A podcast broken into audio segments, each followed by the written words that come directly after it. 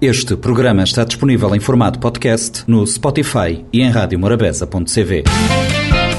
40 Graus de Morabeza, o talk show das suas tardes, de segunda a sexta, depois das três. Olá a todos, sejam bem-vindos a mais uma edição do Compacto do 40 Graus de Morabeza. O programa desta semana começa com uma reportagem da RFI na segunda, falando dos eh, micro-organismos e falando de uma espécie de arca de Noé para salvaguardar os micróbios que tendem a desaparecer por causa dos antibióticos. Terça-feira foi dia da ARMA, Agência Reguladora Ministerial da Economia, falando de um projeto que irá privilegiar a formação profissional e a formação superior e a regulação que a ARM pretende estar presente neste eh, projeto que será implementado. Ainda na terça falei com Glaucia Nogueira. Glaucia Nogueira tem um museu virtual da música Cabo Verde e eh, fui conhecer o projeto, como é que se desenrola e a quantas anda e como a Glaucia faz a sua pesquisa e procura. Na quinta-feira foi dia de Câmara de Comércio no programa Norte Empresarial, edição desta semana conduzida por Lourdes Fortes. Sexta-feira foi dia de falar de bars. DJ Letra esteve no 40 Graus de Morabeza para falar de bars, um conceito ligado ao movimento hip hop e um projeto novo que o DJ, que também faz Planeta Rap na Rádio Morabeza, está a implementar. São esses um dos motivos para ficarem connosco ao longo deste compacto que começa agora. Os micróbios podem ser úteis para o sistema imunitário e para nos protegerem contra organismos que provocam doenças, mas estão a desaparecer nas sociedades modernas. A falta de uma dieta diversificada e saudável, o consumo de alimentos muito processados e o uso de antibióticos são alguns dos fatores de um estilo de vida ocidental que são responsáveis pela perda da diversidade da microbiota para garantir a saúde de gerações futuras, preservando a diversidade de micróbios, os investigadores do Instituto Gulbenkian de Ciência, Karina Xavier e Luís Teixeira, integram o painel de peritos científicos que, a nível mundial, vão dinamizar a recolha de amostras, nomeadamente junto de países de língua oficial portuguesa. Os micróbios encontrados em humanos ficarão guardados num cofre forte que funcionará como uma arca de Noé microbiana. A RFI esteve nas instalações do Instituto Gulbenkian de Ciência, em Oeiras. A investigadora Karina Xavier começa por nos explicar qual o objetivo da criação do cofre da microbiota e da importância destes micróbios para as gerações futuras. O que nós queremos fazer é guardar pelo menos um indivíduo de cada espécie dos micróbios que coexistem connosco nos nossos intestinos. Isto é a microbiota intestinal, que são uma floresta de micróbios que coloniza os nossos intestinos logo à nascença e que nos acompanha durante toda a nossa vida. Se cuidarmos bem dessa microbiota, podemos beneficiar das suas propriedades benéficas para a proteção contra infecções, contra doenças crónicas de inflamação. Mas pronto, acho que vamos falar mais sobre porque a importância de guardar estes micróbios num cofre que garante a sua existência para as gerações futuras. Estão a contribuir para a criação de uma espécie de arca de Noé de micróbios mas em princípio os micróbios se calhar assustam muita gente. Porque a necessidade de criar esta arca de Noé, este cofre de micróbios, de microbiota? O que se passa é que nós vimos muito mais falar sobre os micróbios que nos fazem mal e que nos causam doenças do que aqueles que são benéficos. E a realidade é que a percentagem dos micróbios que são patogénicos, que significa os micróbios que causam doenças, é muito menor, mas muitas ordens de grandezas menores do que os micróbios que ou não nos fazem mal ou aqueles que efetivamente nos protegem. Quando nascemos, começamos nos primeiros anos de vida a ser colonizados por um conjunto de bactérias de muitas espécies diferentes. E em adultos temos pelo menos um número praticamente igual ao número de células de bactérias que temos de células uh, humanas. A diversidade que nós temos no nosso organismo em termos genéticos de bactérias é muito maior do que a diversidade que temos de genes humanos. Nós vivemos com estes organismos que vivem em simbiose connosco e que evoluímos durante milhares de anos em simbiose com estes organismos e, e dependemos deles para muitas funções fisiológicas estes micróbios que colonizam os nossos intestinos funcionam quase como uma floresta que é a primeira barreira contra esses tais outros patogénicos que queremos evitar. E há muitos fatores ambientais e do nosso comportamento que podem destruir essa barreira. E quando isso acontece, tornamos-nos muito mais suscetíveis às tais infecções e a outro tipo de doenças. Quais são os fatores que podem prejudicar e danificar esta dita floresta de micróbios que colonizam os nossos intestinos. Para termos uma microbiota saudável, temos que ter uma dieta diversificada e saudável, porque efetivamente estes micróbios alimentam-se dos alimentos que nós ingerimos. E o que nós observamos é que eh, as populações que vivem em centros urbanos, que utilizam muito mais dietas processadas, que são constituídas por açúcares simples e com excesso de gordura, essas populações têm uma microbiota muito menos diversa do que populações que vivem da agricultura ou mesmo da recolha de alimentos selvagens. Pronto, isso é um dos fatores principais, é a dieta.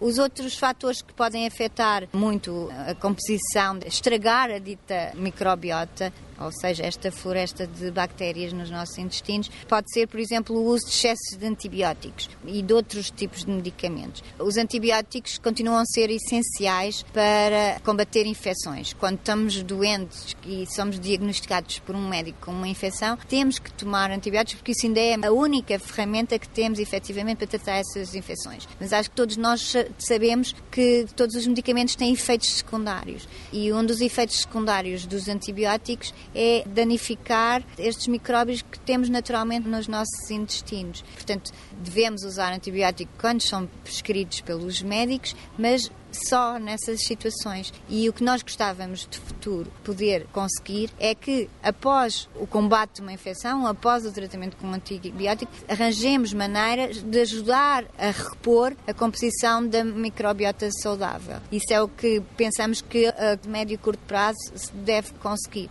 Mas para isso precisamos de ter a certeza que guardamos os nossos micróbios de uma forma segura para garantir a sua sobrevivência para as próximas gerações. É nessa perspectiva de contacto com populações onde a alimentação ainda não está recorrendo a tantos produtos processados que têm em perspectiva o contacto com investigadores nos países africanos de língua oficial portuguesa.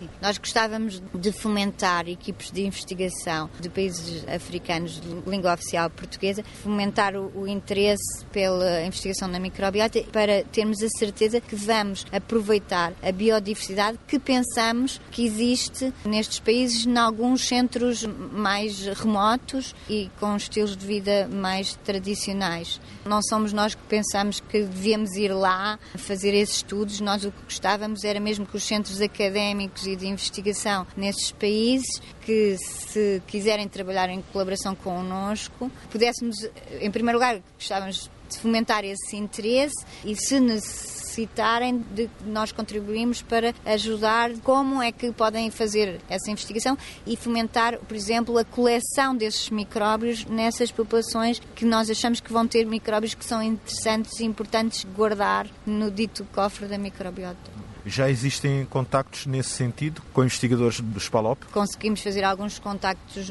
nos últimos seis meses ou assim. Tivemos a preparar um simpósio que ocorreu no dia 13 e 14 de janeiro e tivemos a participação de investigadores do CISA em Angola, em que eles nos ajudaram a organizar este simpósio, mas também tiveram a falar dos seus projetos de investigação e esperemos que isto dê continuidade mais conversas, que possam surgir colaborações entre nós e os investigadores do CISA. Também tivemos representantes do CISM, CISM de Moçambique, de Manissa. No caso de Moçambique foi através do professor Dr. Inácio Mandemando. No CISA tivemos a Elsa Fortes a falar eh, da sua investigação, com o apoio da doutora Jusceline Neto e também o Miguel Brito, aqui da Escola Superior de Saúde em Lisboa, que tem vários projetos com o CISA e com o CISM. Também tem sido uma boa ponte, mas estes acho que foram os nossos principais contactos, para não estar a esquecer de ninguém. Mas o que nós fizemos foi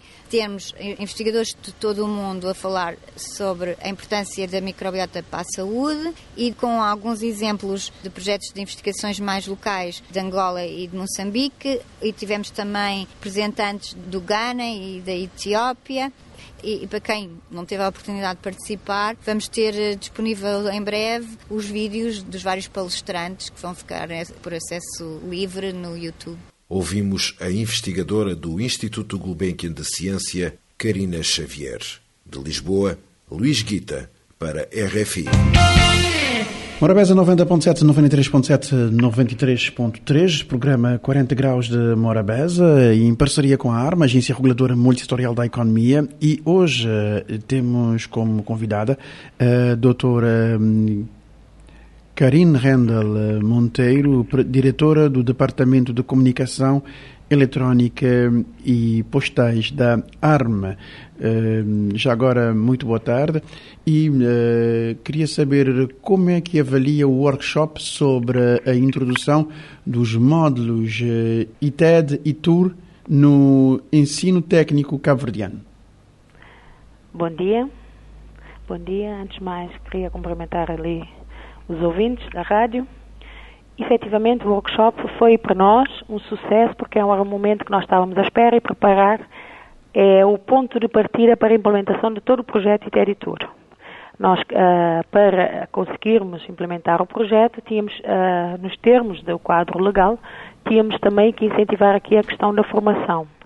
E a formação dos técnicos habilitantes, projetistas e uh, instaladores, é fundamental para conseguirmos depois implementar todo o projeto, inclusive a, a própria fiscalização posterior que poderá acontecer mais à frente.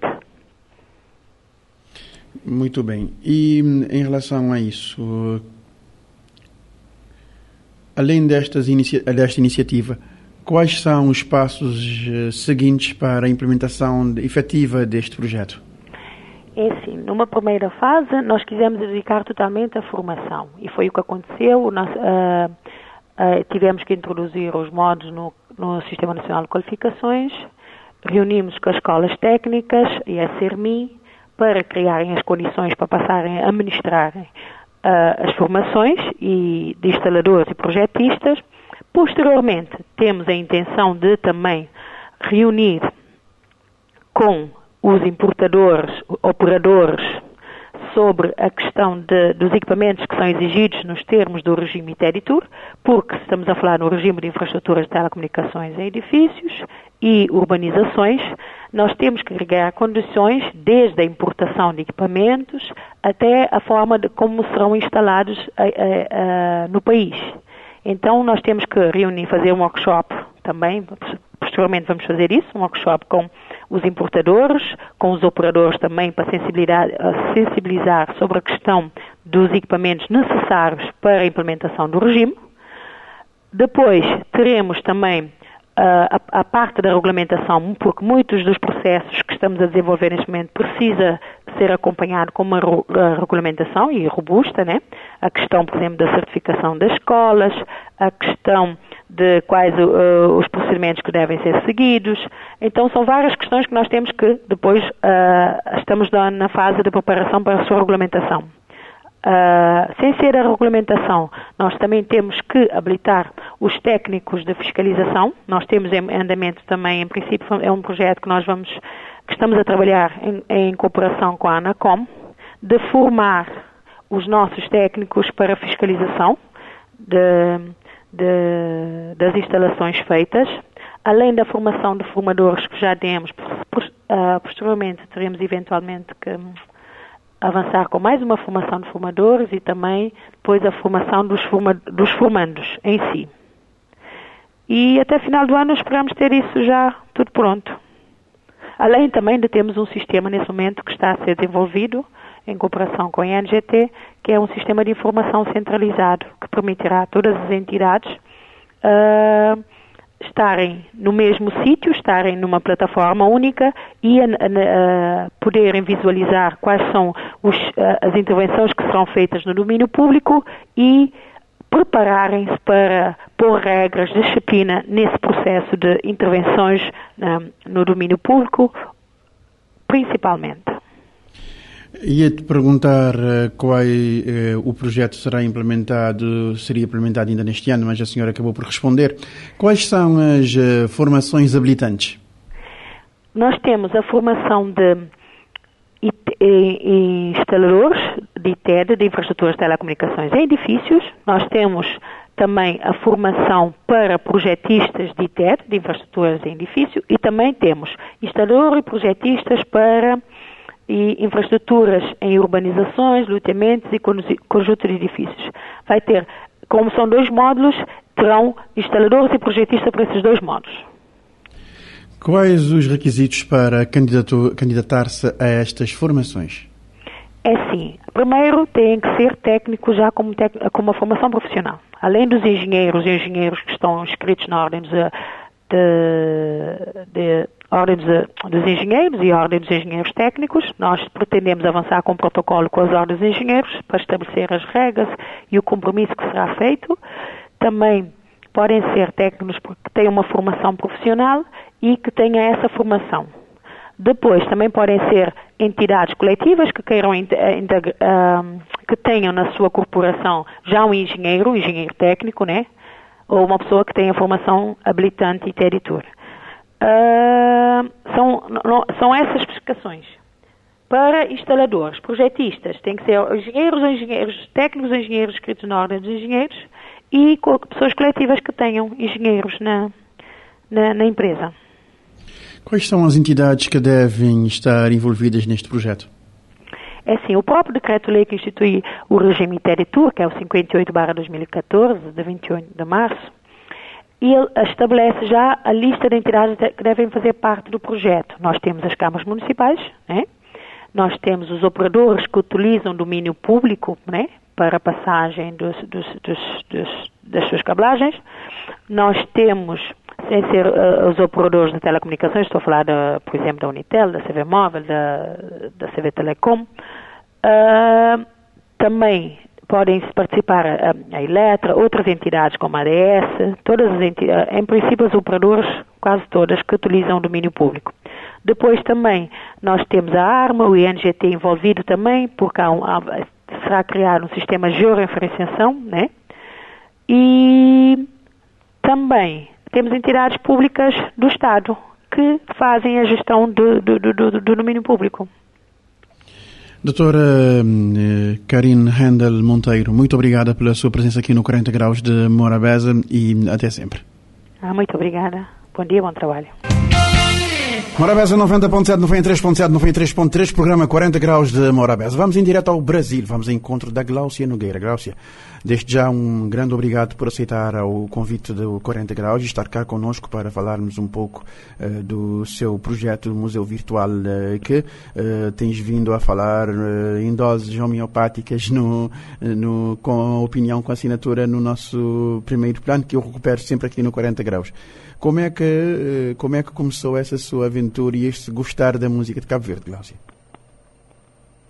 Olá, Flávio, boa tarde, em primeiro lugar, e um cumprimento aí a todos os ouvintes da Morabeza, e obrigada pela, pelo interesse, pelo, pelo meu projeto, que eu sim tenho partilhado algumas informações pouco a pouco e estou aqui hoje para contar mais algumas coisas, né?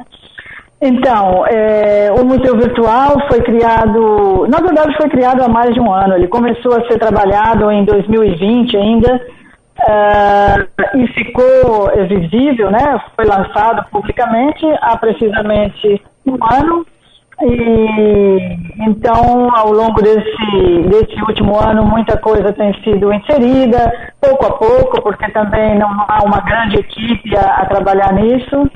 Mas está sendo construído gradativamente, com introduzindo os personagens das mais variadas áreas musicais, desde as coisas mais tradicionais, as coisas mais pop e contemporâneas, os gêneros musicais, que também não está completo ainda, mas pouco a pouco vão ficando prontos os textos e a preparação das páginas, os instrumentos musicais que já estão colocados, enfim, pouco a pouco esse projeto vai se compondo e apesar que eu acredito que ele nunca vai ficar totalmente pronto, né? Porque há sempre ideias novas que a gente tem e coisas que podem ser criadas que, que eu nem tinha pensado no início e, e novos produtos, coisas interativas, diferentes formas de apresentar as informações.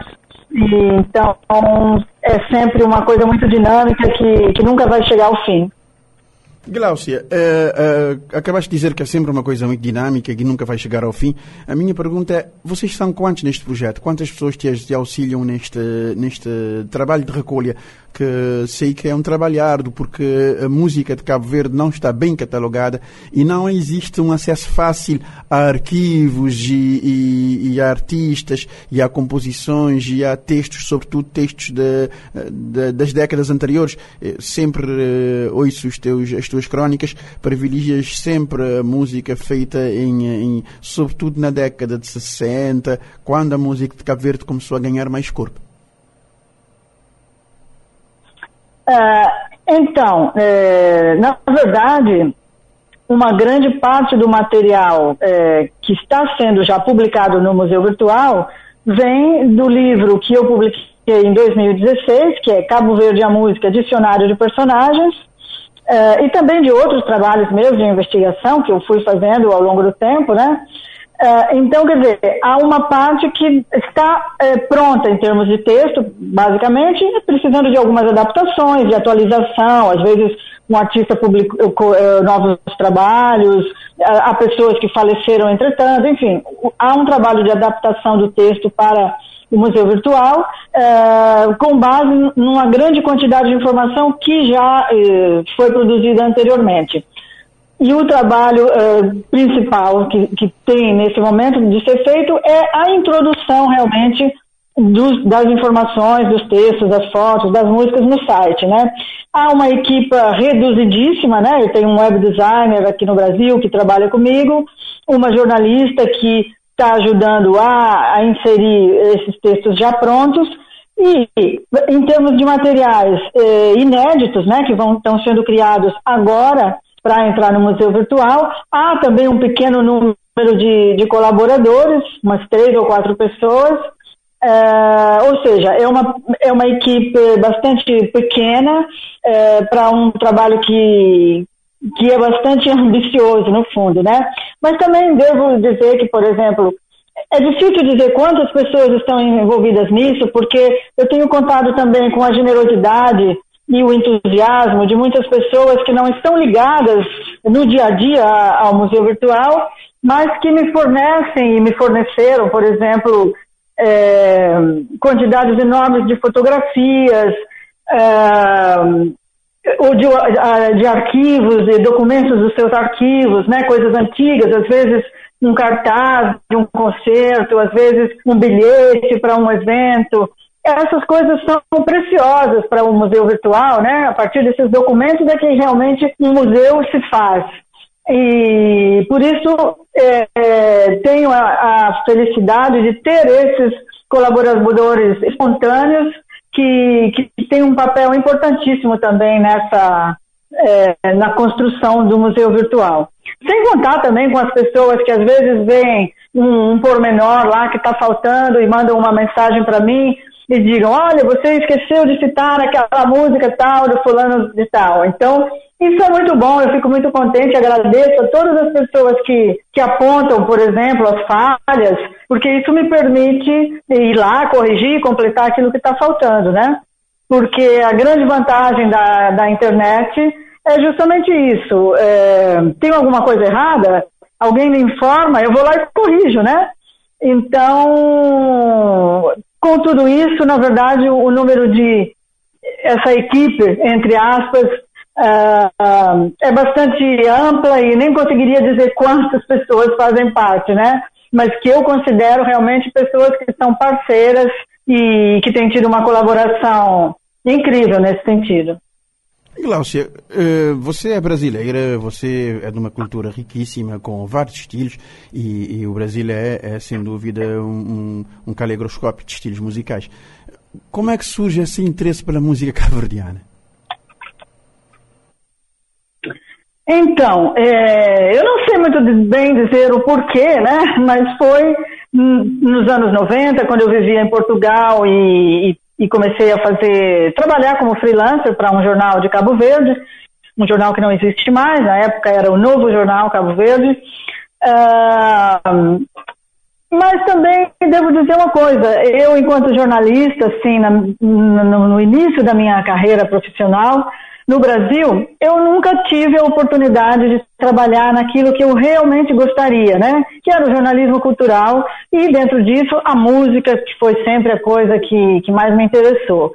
E não sei por que razão, do destino, do acaso, Cabo Verde me deu essa oportunidade. E então fazer essa pesquisa sobre a música, sobre os personagens, sobre os gêneros musicais, é realmente uma forma de eu me realizar profissionalmente, uh, que foi em Cabo Verde que eu encontrei, não foi uh, na, no Brasil. Poderia ter sido, porque a música brasileira também tem assuntos interessantíssimos, né? para pesquisar, mas por acaso foi com Cabo Verde que isso aconteceu e, e até acabou me levando para lá do jornalismo, porque eu voltei para a universidade, fui estudar antropologia, comecei a trabalhar fazendo investigação na área do, do patrimônio cultural, fiz mestrado, fiz doutoramento, e, e, tudo isso foi Cabo Verde que me trouxe, que me abriu essa, essa estrada que eu estou percorrendo até hoje, né? Exato, você, tem, você acaba por, por ter um percurso, uh, um percurso dentro do, do, do, aspecto académico e do aspecto cultural e acabou ganhando, uh, ouvindo uma crónica sua, que acabou ganhando muito gosto pela, pela música, pela musicalidade cabo-verdiana e, e estabelece sempre paralelos entre a, música e, e, a literatura. Num dos, num das, numa das suas crónicas, acabou por trazer uh, poemas que foram, que foram cantados. Como é que foi essa experiência? Como é que foi essa recolha? E como é que você uh, uh, chamou a atenção? Como é que te chamou a atenção para isso? Uhum. É, essa é uma coisa que eu acho interessante. Aliás, eu falei, acho que umas duas ou três crônicas aí na rádio sobre as ligações entre a música e a literatura, né? E um do, dos temas dentro desse assunto foi os poemas que são musicados. Porque, por exemplo, aqui no Brasil, é, eu sempre vi artistas que, que musicaram poemas, por exemplo, artistas brasileiros que musicaram Fernando Pessoa, ou a poesia da Cecília Meirelles, e, e outros, né? É uma, e em Cabo Verde, é, a gente não vê isso numa grande quantidade, né? Ah, o Pedro Rodrigues, que musicou vários poemas, acho que ele é, é quem mais fez isso.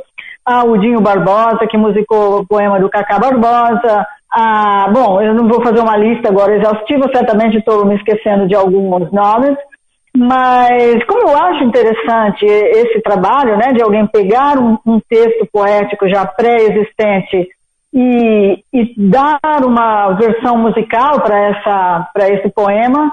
Eu acho uma coisa bem interessante porque traz um novo produto né? Uma coisa que que vai para lá da poesia também misturando poesia e música. E, em geral é, é, são trabalhos que que acabam por ser muito interessantes e bonitos. Então houve um dia que eu que eu falei sobre isso aí também. E há algumas músicas cabo-verdianas baseadas em em poemas que são, são interessantíssimos, né? E muitas vezes até as pessoas nem sabem, né? Que ouvem, conhecem a música, mas não sabem que na, afinal aquela letra é, é do Corsino Fortes, é do Armênio Vieira, ou é um poema do Gabriel Mariano, há vários exemplos assim.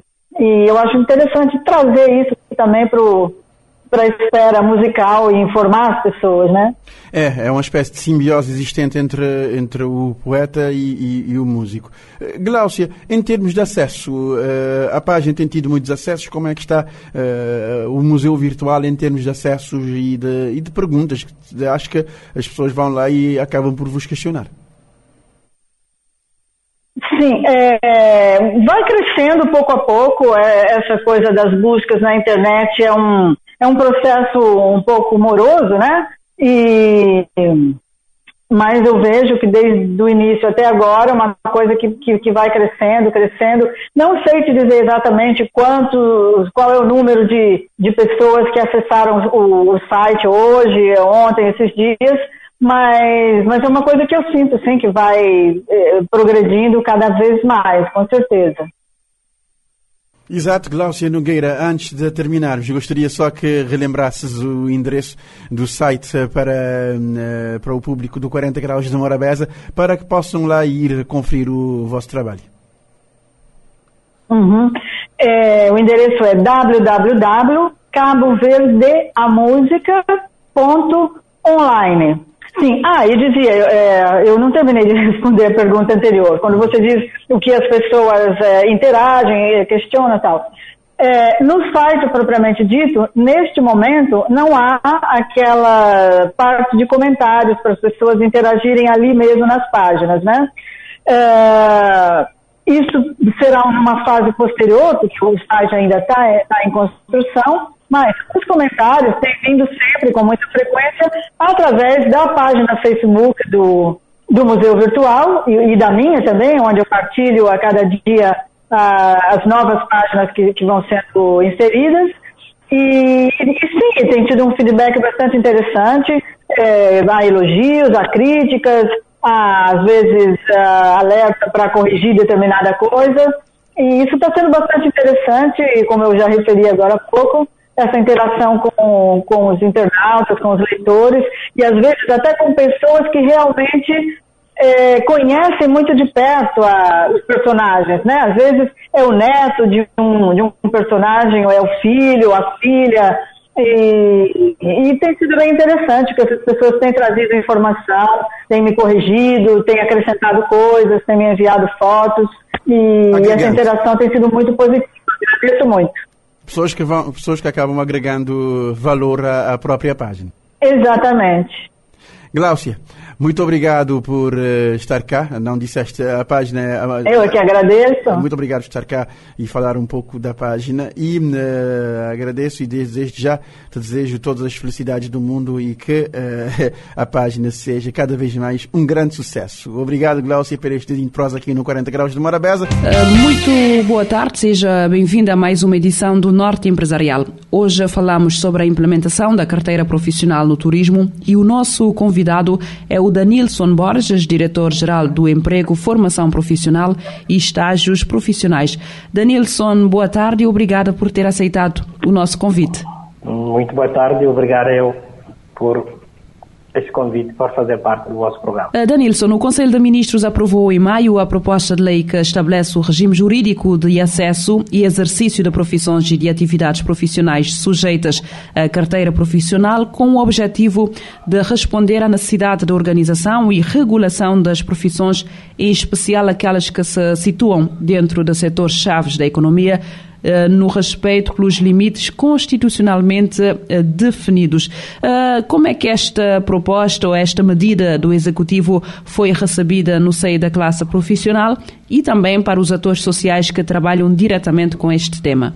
Bom, primeiramente, respondendo à vossa questão, o objetivo do governo aqui é, com a regulamentação da, do exercício e acesso às profissões ou atividades profissionais sujeito à carteira profissional, tem a ver com aquilo que falou inicialmente, do, que é um direito da, constitucional, nesse caso o direito à profissão, que as pessoas são livres para escolher a sua profissão independentemente do, do setor e ramo de atividade econômica.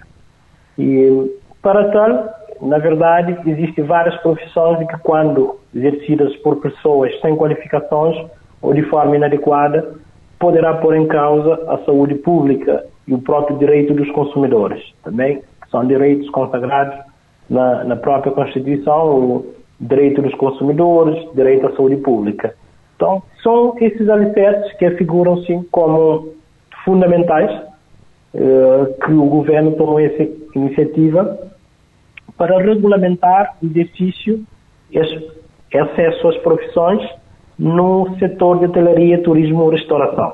Com o grande objetivo aqui em promover e valorizar a formação e, e a carreira profissional, promover a saúde e, e, a qualidade do serviço prestado, uh, atendendo, uh, sobretudo, um setor que contribui de grande forma para o crescimento e desenvolvimento econômico do nosso país, que é o setor de turismo e restauração, que emerge ou tem necessidade de ter uma prestação de serviço de alta qualidade prestadas por pessoas que são profissionais e que têm uma certa qualidade de prestação de serviço. Do lado do, dos empregadores, em vários momentos, respondendo diretamente à sua questão de socialização, e desde o início, da, falando antes da aprovação da lei, da escutação dos, dos profissionais, dos empregadores, a medida é é aplaudida, é bem recebida, porque com este, com este diploma irá organizar sobretudo a classe, a classe das profissões que serão regulamentadas, irá promover a qualidade, irá promover a formação profissional. Então há aqui um inúmero vantagens que podemos elencar para justificar o, o agrado, o recebimento dessas das pessoas né, que, que são desse setor. E do lado social, há, falando das, das instituições que trabalham para promover a empregabilidade. Esta medida revela-se de um grande interesse porque irá promover a valorização da formação profissional, porque a partir de agora, nesse setor, só poderá trabalhar quem tem uma formação, ou seja, e criamos aqui um mercado para a formação profissional, valorizamos as pessoas que passam por uma formação profissional, dando-lhe oportunidade de ingressar e trabalhar numa área que, que é tão privilegiada como a área do setor turístico. Em maio uh, foram objeto da regulamentação o acesso e exercício das profissões de empregado de mesa e bar, guias de turismo, pasteleiro, recepcionista de hotel e cozinheiro. Uh, muitas têm sido as preocupações dos operadores económicos relativamente à forma da implementação da carteira profissional no turismo e, sobretudo, se o timing escolhido uh, foi o mais adequado face às dificuldades provocadas pela pandemia da Covid-19 na indústria e no turismo.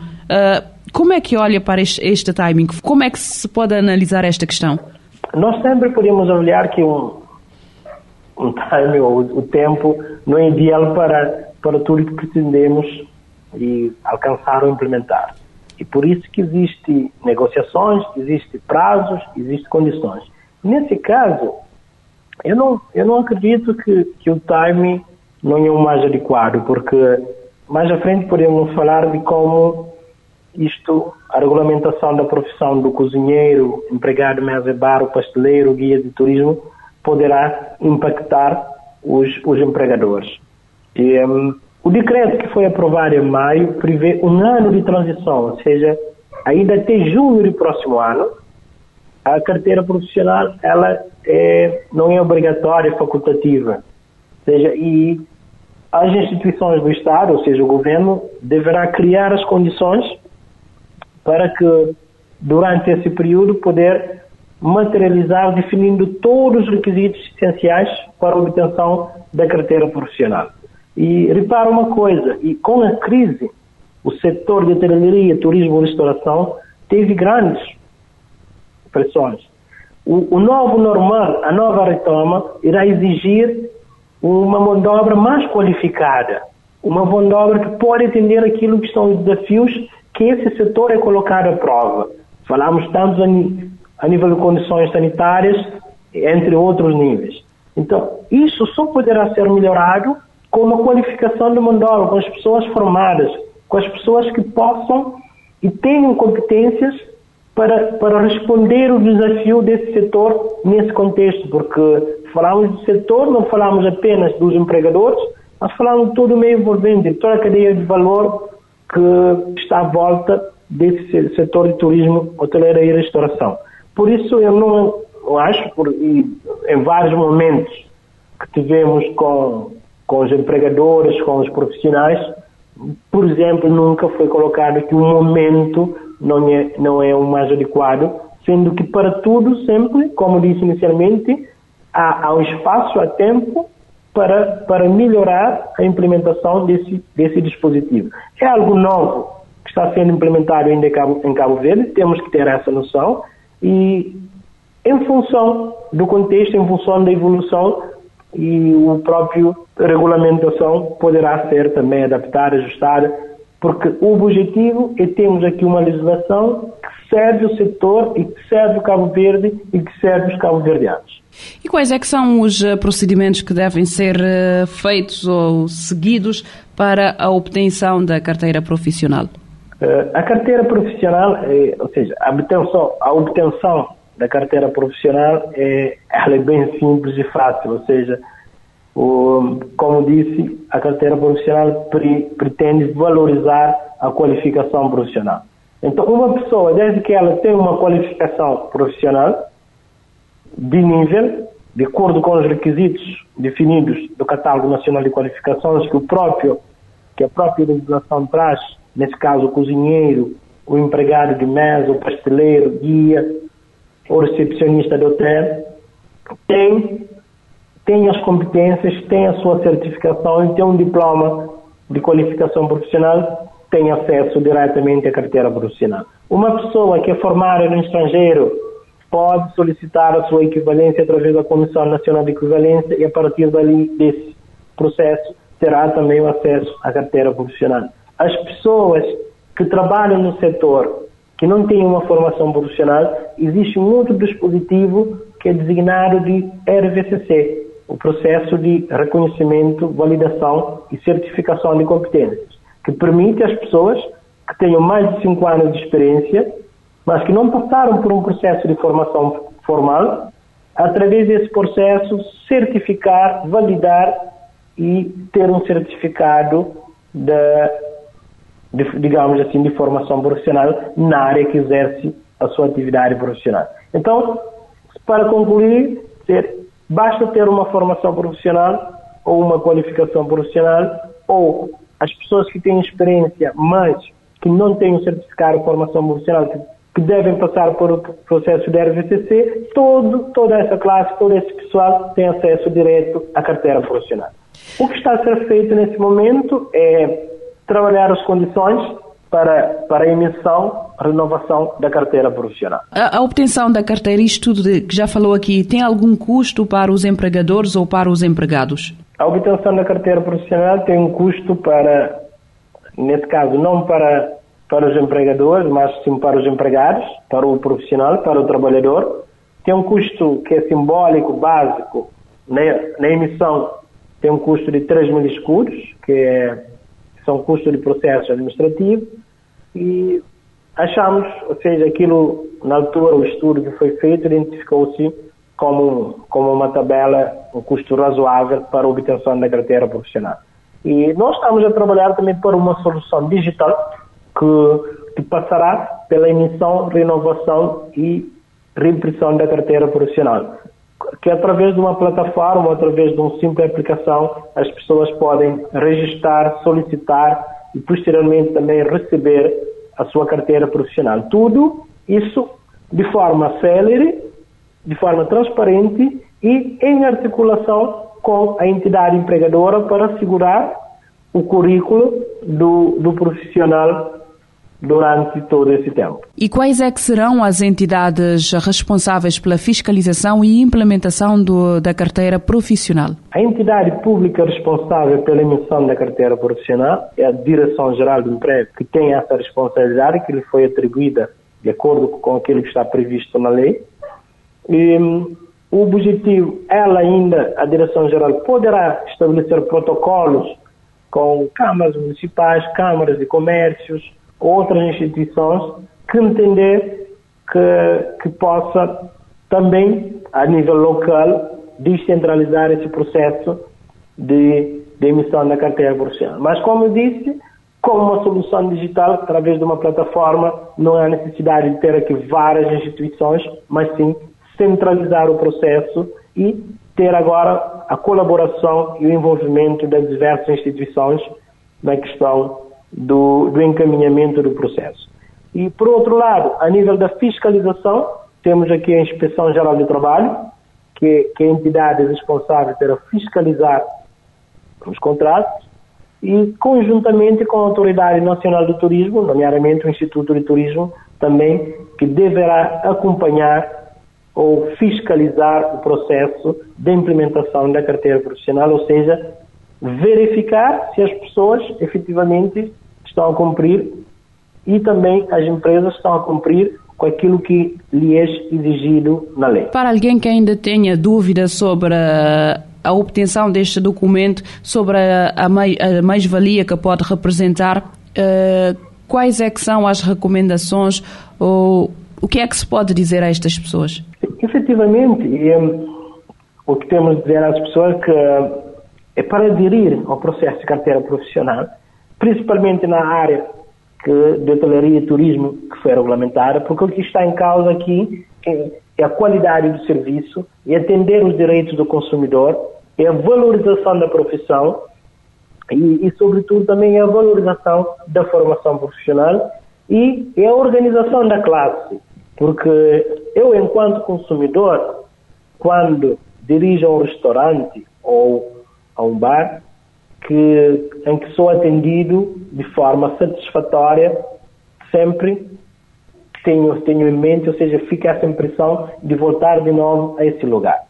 E, e por outro lado, ter um profissional qualificado é garantia de que a empresa tem condições reunidas, a priori, para, para ter uma produtividade e poder também desenvolver porque tem, tem a mão de obra qualificada que conhece os meandros e, e as dificuldades a necessidade de o que é exigido de uma profissão. É, a nível da, da carteira profissional em si, também é, é um orgulho para as pessoas ter, ter um documento, ter um, um cartão de que lhe é que através desse cartão, onde, onde for, onde que seja, ele pode mostrar que realmente eu sou um profissional, sou certificado, tenho aqui a minha carteira, tenho os referenciais, tenho as recomendações. Então cria, cria aqui maior oportunidade, maior engajamento da sociedade civil e, sobretudo, confiança na, das pessoas que, que têm esse documento e carteira profissional. Eh, de uma forma geral, o documento é apontado como uma forma de recuperar a competitividade no mercado de trabalho em Cabo Verde. Neste momento, qual é, é a avaliação que fazem? Isto foi implementado recentemente, mas quais é que são os, os sinais que estão a receber? Que indicadores é que têm neste momento que permitem alguma avaliação da implementação desta medida? Sim, não, ainda não, não, não temos resultado dos, falarmos assim dos indicadores, porque como disse, estamos na primeira fase. Estamos na fase ainda de uma ampla campanha de socialização e divulgação da carteira profissional, para depois entrar no processo de atribuição, de, que aí sim podemos falar do número de pessoas que aderiram ao processo, o número de pessoas que com acesso à carteira profissional e o número de pedidos. Sim, mas nesse momento ainda nosso, a nossa grande preocupação é socializar esse dispositivo com os empregados, com os profissionais, com toda a sociedade civil, passando essa mensagem da necessidade de todos aderirem ao processo de carteira profissional. E aproveito também aqui, através da rádio, os meios de comunicação, eh, que façam, façam chegar ao nosso, ao nosso público, aos nossos ouvintes, eh, as informações relativamente quais, quais são as vantagens desse processo de carteira profissional, porque da mesma coisa, por exemplo, falando do, do, da rádio e televisão, o jornalista também tem uma carteira profissional. Para exercer a sua atividade, ele é, ele é solicitado esse, esse documento. Salvo erro, se não estou, se não estou em erro. Mas é, é com esse entusiasmo que, que se pretende também no setor. Hoje falamos do setor hotelaria e turismo e restauração, mas amanhã podemos estar a falar do, do outro setor como indústrias criativas, ou podemos falar do setor de energias renováveis e manutenção industrial, eletricidade, prestação de serviços em várias áreas, garantindo, sobretudo, que o consumidor final, que a pessoa que lhe é prestado serviço, que o profissional é, é competente e tem as condições para o exercício da profissão. A obrigatoriedade da carteira profissional está prevista para, em relação aos eh, setores, eh, as profissões já mencionadas aqui durante esta entrevista, está prevista para 2022. Está prevista alguma alteração no prazo ou o governo irá mesmo cumprir com esta data já estabelecida previamente? Ainda, e falta praticamente seis meses, né? E, seis, sete, sete meses aproximadamente. E, e nós ainda não, não há uma, uma posição clara relativamente a essa situação. Estamos a avaliar a necessidade ou não de, de alargar esse prazo ou de obrigatoriedade da emissão ou da exigência da carteira, da carteira profissional. Porque nós, Ou seja, a legislação que é criada não é para dificultar o mercado de trabalho, não é para dificultar o, os empregadores, os profissionais que trabalham na área, mas sim é para organizar, melhorar e aumentar a competitividade desse, desse setor. Por isso, em tempo oportuno, acredito no próximo ano, faz-se uma avaliação das necessidades de adequação ou não relativamente ao período de transição. Danielson Borges, muito obrigado por ter estado conosco hoje no Norte Empresarial. Uh, voltaremos a falar numa outra ocasião sobre este tema, uh, que é a questão da implementação da carteira profissional no turismo em Cabo Verde. Muito obrigada. Obrigado eu, agradecemos. E agora, uh, ali DJ Letra. E DJ Letra te falar sobre bars. Ele te explicar qual é que é o conceito, o que é que isso consiste. Uh, DJ Letra, uh, bem-vindo. Obrigado mais uma vez para estar na 40 graus. Uh, Explica-me esse conceito de bars. O que é que vou querer dizer? O que é que vou pretender fazer com isso? Yes, boa tarde, Pitbull. Mais uma vez, bem, obrigado por esse convite para estar ali na 40 graus, uma outra, que é para falar um pouco do projeto de hip-hop é bars. Bars, é, essa cena que tinha malta de falar na, na rap que é barras, barras. É, é, tinha tu usar mais que saber qual que é aquele sentido realmente do que, que é barras. Pôr em, em crioulo uhum. ou em português, mas é, aquele, aquela expressão originária é bars, uhum. que significa barras próprio, mas é, modo que você sabe, Pitbull, na, na hip hop tem termos e meio termos, até. Modo que tem, tem swag, botei bars também. Yeah, botei, é. um, uma linguagem própria que é, que é própria cultura Exato. de hip hop, que tem um Exatamente. significado próprio dentro daquele contexto. Aquela, é aquele que a gente chama Ebonics. Ebonics é aquela linguagem criada para para maltas de rua, principalmente para maltas MC, maltas rappers, até. É que uh, gírias, siglas, que coisas que está, uh, que expressões que está usar uh, quando bo, bo, realmente bota dentro de cultura hip hop, bota bate perceber de pouco a pouco.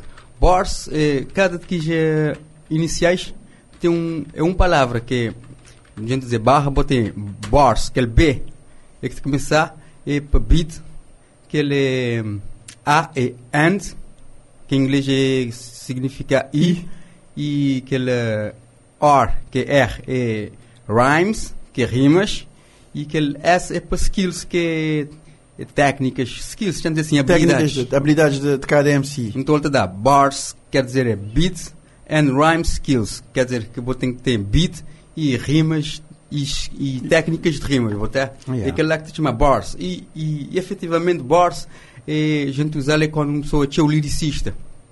Uhum. É quando ele te, ele te conseguir usar gírias, uh, expressões, dizer assim, é que te aquele, cena que a gente chama punchline também. É que tinha que aliar para, para espalhar uma ideia e, exato, uh, espalhar aquela ideia com cozinha de sentido, com cozinha de sarcasmo, sobretudo. Exatamente, aquele lá até. Então, uh, nesse sentido, ali é um projeto que eu tive de fazer, uh, ainda está em andamento, ele na fase de produção, principalmente aquele beat, aquele B, quer dizer assim. Pois agora que é biscuit que já me sei que é para pôr aquele uh, rhymes, rhyme skills, quer dizer assim. Uhum. Uh, basicamente ele é um, como sempre, meus projetos me fazem sempre naquele base tradicional de, de, de rap, uh, que é boom bap, uhum.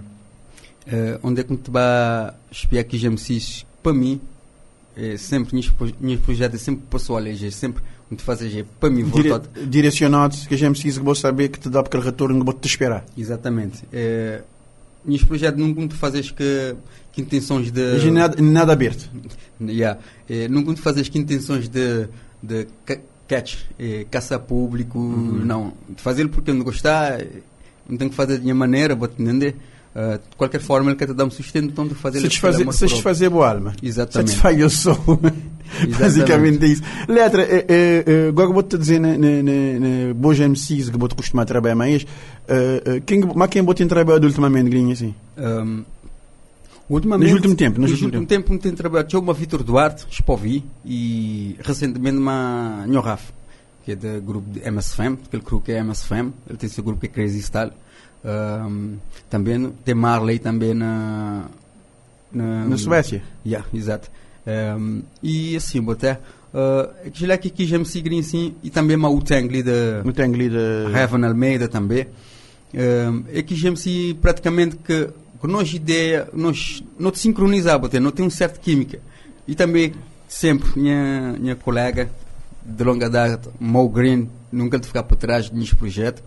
É, e que lá até que o pessoal que não está não tem aquele, aquele química. Tu tens sempre aquela ligação, tu estás sempre próximo. Exato, aquela, ideia, aquela ideia de sempre de fluir, sempre no, de fluir. no mesmo sentido, yeah. com, a mesma, com mesma energia, bota entender? Uh, do mesmo pensamento que é muito bom porque quando bota, já, já já tentar trabalhar mais maltas uh, que ideias, aquele, aquela energia que estava lá nunca dá certo, bota entender? E projetos que ficar na gaveta quase que já que também nem sei porque para falar a verdade, me quando põe um projeto na cabeça, se ele acabar amanhã. Se ele vai naquele vibe, vou te esperar, vou te abortar. Porque... E não só, minha parte também, parte daquela pessoa, se ele acabar, se acabar já era. Muito, muito cancelado. Mas, mas isso, é, isso é moda, isso é moda, moda tudo na vida. Falando, na, falando na, na, no cenário internacional, eu queria mesmo falar uma boa pergunta. Manego vou avaliar a presença de hip-hop, hip-hop enquanto movimento de chegar num palco tipo Super Bowl Acho que é a primeira vez que estava a acontecer um show daquele magnitude assim. Wow, man. Aquele, aquele, aquele cena lá, boy, acho que um, já chegar num nível que eh, não, não muito cedo também, também tem pessoas que conseguiam uh, bater aquele recorde lá. Aquele cena lá foi bastante, bastante forte. Embora já tive rappers lá no Super Bowl, mas não naquele, naquele não naquele conceito, não é, naquele conceito, não naquele conceito que foi feito, vou te entender. É só, só de saber aquele cena que rappers no Super Bowl escata escata receber nada que é de lá tatuar. Isso eu me lembrava quando a malta está a sair atrás de, de, atrás de palco. de evento de palco que é para de coisa até mostrar aquele amor próprio aquele amor para naquele cena aquela cultura. E Dre e conforme foi notícia Dre gastava quase um 2 milhões só para preparar aquele só para preparar aquele show. Foi ele, foi ele, ele Jay-Z que prepara tudo que coisa yeah, é aquele cenário man que é bastante incrível man yo é uma produção, mano, é milionário próprio. Yeah, uma produção milionária, sem dúvida. yeah. né, nesse, aquele, nesse... aquele cena lá, baixo, baixo expectativas, depois aquela qualidade musical, man, aquela sincronização. E, e, que, aquele playlist escolhido também. Yeah, também, aqueles artistas escolhidos, foi muito bom, muito bom, man. Uh, embora lá tinha tchau, é que, é que podia estar é lá, podia mas... Estar lá, mas, é, mas aquele, seleção, tempo, mano, que tem tom. Aquele tempo, ele é um cena voltado é... para Drey, vamos dizer assim, uh, o qual começou a te, te, te entender porque ele é Luciana voltou para produções de Dre, então tinha, eu, tive, tive que escolher exatamente aquele, aquele playlist é, é que, é que e, e não é fácil Dr. Dre escolher um playlist seu que é para levar para o Super Bowl porque ele trabalha uma andada de gente. Exatamente, ele tem ritmo. Nossa, é, Dre, é, um, é hitmaker. Dre é de que produtor na, na, na hip hop, na rap, é que tem mais hit, vamos dizer assim. Até que, porque é, em termos tudo que ele está para era hit. Então, vou saber. E isso leva anos e anos e anos, tudo a produzir aquele cena lá. Mim, na verdade, não sabia que tinha show de intervalo. Então, eu sabia que tinha, tinha, tinha já para mim. Ficar sempre, surpreendido. Sempre, ficar surpreendido. Vou ficar surpreendido foi aquele playlist. E, e, não que aquele primeira música, mas sim aquele segunda música e, aquele tributo que és prestado a Tupac. Yeah, exato. Uh, aquela segunda música e também lá tive um, um trash, um trash de. Um, um som de Tupac. Uh, que Dre tocar, ele mesmo tocar na, na pior que ele é, fui, fui especial, especialmente, mano, fui especial próprio, ter relembrado Tupac. Exatamente. DJ Letra, uh, yes, não ficar de esperar esse, esse trabalho bem, quando ele bem não te soma ali outra vez para conversãozinha foi o compacto do 40 Graus de Morabeza. O programa vai ao ar de segunda a sexta, entre as 13 eh, e as 4 da tarde, com reposição depois das 10 da noite. E o compacto sai eh, no domingo, neste formato de eh, entrevistas. E poderá ser acedido em www.radiomorabeza.cv no espaço dos podcasts. 40 Graus de Morabeza, o talk show das suas tardes, de segunda a sexta, depois das 3. Este programa está disponível em formato podcast no Spotify e em radiomorabeza.cv.